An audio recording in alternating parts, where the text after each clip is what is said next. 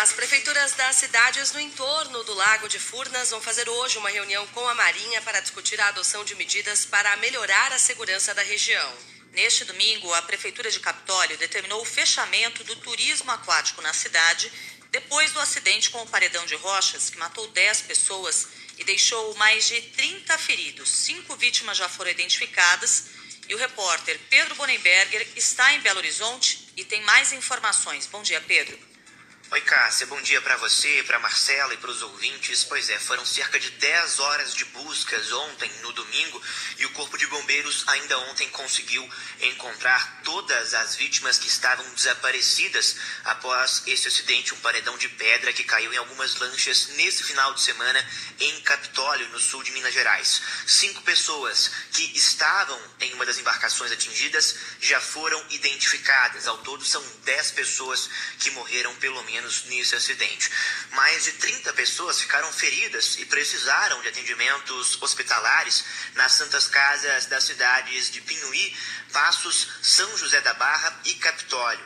Ao mesmo tempo, né, e são cinco pessoas que estavam internadas e receberam alta ainda no domingo, em Passos e Pinhuí. Atualmente, então, são duas que continuam internadas em cuidados médicos. Nós conversamos, inclusive, com algumas dessas vítimas no final de semana. Outros veículos de imprensa também estiveram no local. A fotógrafa Ana Costa e a irmã, a advogada Isabel Costa, ficaram feridas, sendo Isabel com 200 pontos na cabeça. Em entrevista ao, Fantástico na TV Globo ontem, elas contaram que lembram de alguns momentos do acidente. Eu lembro que eu vi a rocha caindo, veio uma onda preta em cima do barco assim. Aí a gente afundou mergulhou. Aí eu, nessa hora eu falei, eu vou morrer. Chegando aqui, assim, você esvazia, né? Eu tô inchada, mas nem parece, eu esvaziei. Parece que é um alívio mesmo, é uma sensação de, de pertencimento, desse amor, das pessoas te esperando. Luiz Fernando Laender e a esposa Priscila Laender estavam em uma das lanchas do local. Eles explicaram como é que foi essa corrida para ajudar as vítimas e o alívio do reencontro com os dois filhos, que são crianças e estavam aguardando eles. É, esse aqui eu coloquei em cima de um pedacinho de lancha tá, que veio boiando assim na minha frente. Um banco. Eu coloquei ele na lancha e falei, bate o pé pra pedra. Cara, foi um alívio, né? Você... Pegar. Ver os filhos. O Breno falava com, com, com, o pessoal da lancha dele, vai buscar minha mãe, vai buscar minha mãe, vai buscar minha mãe. E as pessoas não voltavam. E a gente tinha pessoas graves também com a gente. Então, assim, prioridade era deles naquele momento, né? Bom, nesse momento a Polícia Civil trabalha na identificação das vítimas, as cinco vítimas restantes. Os trabalhos podem demorar alguns dias, porque são trabalhos complicados para a corporação, que ao mesmo tempo investiga as causas do acidente. A Marinha também está envolvida nessas investigações e agora os focos são nas partes geológicas do local para entender o que causou essa tragédia. Cássia. Muito obrigada. Esse foi o Pedro Bonenberger falando conosco direto de Minas Gerais a respeito da tragédia no fim de semana em Capitólio. Ao longo do jornal da CBN, a gente vai falar mais sobre esse assunto. Vamos agora a outros destaques de hoje. A Defesa Civil de Minas Gerais também informou que a responsabilidade de fazer uma análise de risco dos cânions e trabalhar com eventuais prevenções é da prefeitura local.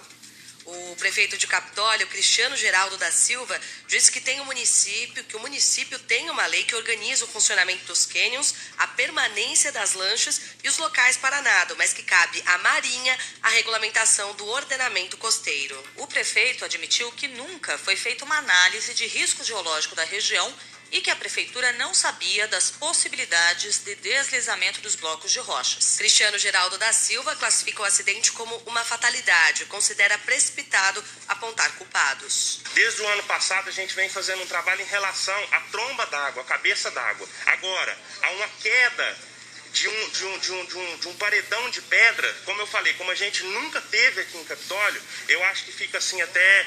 É, é acho que é uma injustiça querer cobrar isso daí. Porque assim, meu pai vive aqui, tem 76 anos, nunca viu um desligamento de pedra desse. Porque isso daí é, é, ah, foi uma falha de quem explora o turismo, de quem não explora. Não acredito que seja, porque aquilo ali está ali, aquelas falésias estão ali já há milhares e milhares de anos. É, essa formação rochosa que nós temos de quartzito, ela tem essa característica de ter essas fendas, de ter essas fissuras. Então, assim, já foram feitos vários estudos aqui, já teve geólogos de vários locais do Brasil que já fizeram estudos sobre a pedra de quartzito. Então, assim, se teve, se tinha algum risco, acredito que deveria ter sido emitido através de um órgão superior, alguém que, que, que tivesse um, uma superioridade para estar tá emitindo essa, esse parecer. Então, dizer que foi um, um, algo já premeditado, que já estava vendo, que já é, era possível ter visto isso daí, não, não acredito nisso. Além da tragédia no Lago de Furnas, o fim de semana foi marcado por outros transtornos em Minas Gerais por causa da chuva. No sábado, o rompimento do sistema de drenagem de uma barragem de mineração em Nova Lima, na região metropolitana de Belo Horizonte, provocou a interdição de um trecho da BR-040 e assustou motoristas e moradores. Ontem, a Justiça suspendeu as atividades da Valorec, mineradora responsável pela barragem, e a Agência Nacional de Mineração colocou o local como de alto risco de rompimento. No município de Pará de Minas, a Prefeitura e o Corpo de Bombeiros emitiram ontem à noite um alerta orientando os moradores das proximidades da usina do Carioca a deixarem o local por causa do risco de rompimento da barragem. Eu sou o Sargento Oliveira e o Corpo de Bombeiros Militar de Pará de Minas orienta toda a população que se encontra nas proximidades do Rio São João e Pará, localizados logo abaixo a barragem do Carioca, que evacuem de forma imediata a área. Nesse momento, existe o risco de rompimento da barragem do Carioca e existe instalado no local o sistema de comando de operações. Segundo a mancha de inundação do plano de ação da empresa santanense, caso ocorra o rompimento da barragem, a água não atingirá a área urbana de Pará de Minas, somente essas áreas que eu disse nas proximidades do rio Pará e São João, localizadas logo abaixo da barragem. Segundo a Defesa Civil, 138 municípios de Minas Gerais já decretaram situação de emergência por causa da chuva das últimas semanas. Seis pessoas morreram e mais de 17 mil estão desabrigadas ou desalojadas. Agora são 6 horas, 11 minutos. A Fiocruz deve começar nesta semana a produção da primeira vacina contra a Covid-19 com insumos 100% nacional. Depois de vários testes, a Anvisa aprovou na semana passada o registro do IFA brasileiro para a produção da AstraZeneca pela fábrica de Mil Bilmanguinhos, no Rio. A fundação já tem matéria-prima suficiente para fabricar 20 milhões de doses nacionais. A previsão da Fiocruz é que o imunizante da AstraZeneca produzido com o IFA brasileiro chegue aos postos de saúde na primeira semana de fevereiro. Você está acompanhando os destaques desta segunda-feira do Jornal da CBN. O Brasil ultrapassou a marca de 620 mil mortes pela Covid-19 desde o início da pandemia. Neste domingo, o país registrou 50 óbitos e mais de 23.500 casos de coronavírus.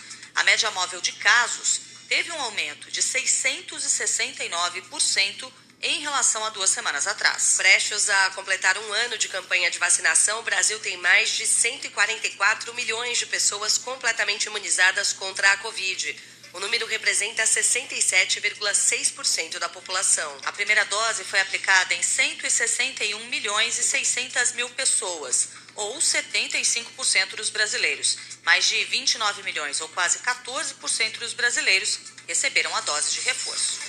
6 horas 12 minutos agora. A Agência Nacional de Aviação Civil monitora os cancelamentos de voos por causa de profissionais contaminados com a Covid-19 ou influenza nas companhias aéreas. Somente no aeroporto de Viracopos, em Campinas, 24 voos foram cancelados neste domingo pela companhia aérea Azul. O número representa 17% dos 140 voos programados para partir do terminal neste domingo. A Latam também cancelou 47 voos até o próximo domingo, dia 16 por causa da onda de contaminações. A Gol também confirmou que teve baixas na equipe por causa de infecções, mas fez ajustes nas operações e os voos foram mantidos. O especialista em aviação, Kerley Oliveira, avalia que é difícil criar um plano emergencial para a substituição de pilotos, por exemplo, mas destaca que o cenário deve servir de alerta às companhias. Para você contratar um piloto, não é assim tão fácil do ponto de vista de regulamentação de treinamento. Né? Então, assim, não é simplesmente pegar, pegar um piloto do mercado e colocar ele para voar amanhã. Ele tem que passar pelo simulador, tem que ver a questão das carteiras, exame médico dele. Né? Então, assim, não é uma, uma situação tão fácil né, de, de ser resolvida a curto prazo. Pensar numa tripulação, vamos supor assim, de backup, né, uma tripulação reserva que poderia é, ficar na, no, no banco de reserva para situações desse tipo. Situações desse tipo que têm sido frequentes também em outras áreas de atuação, em todos os segmentos. E aí a gente está falando de realidade aqui no Brasil e também em outros países do mundo. Estes são alguns dos destaques de hoje do Jornal da CB.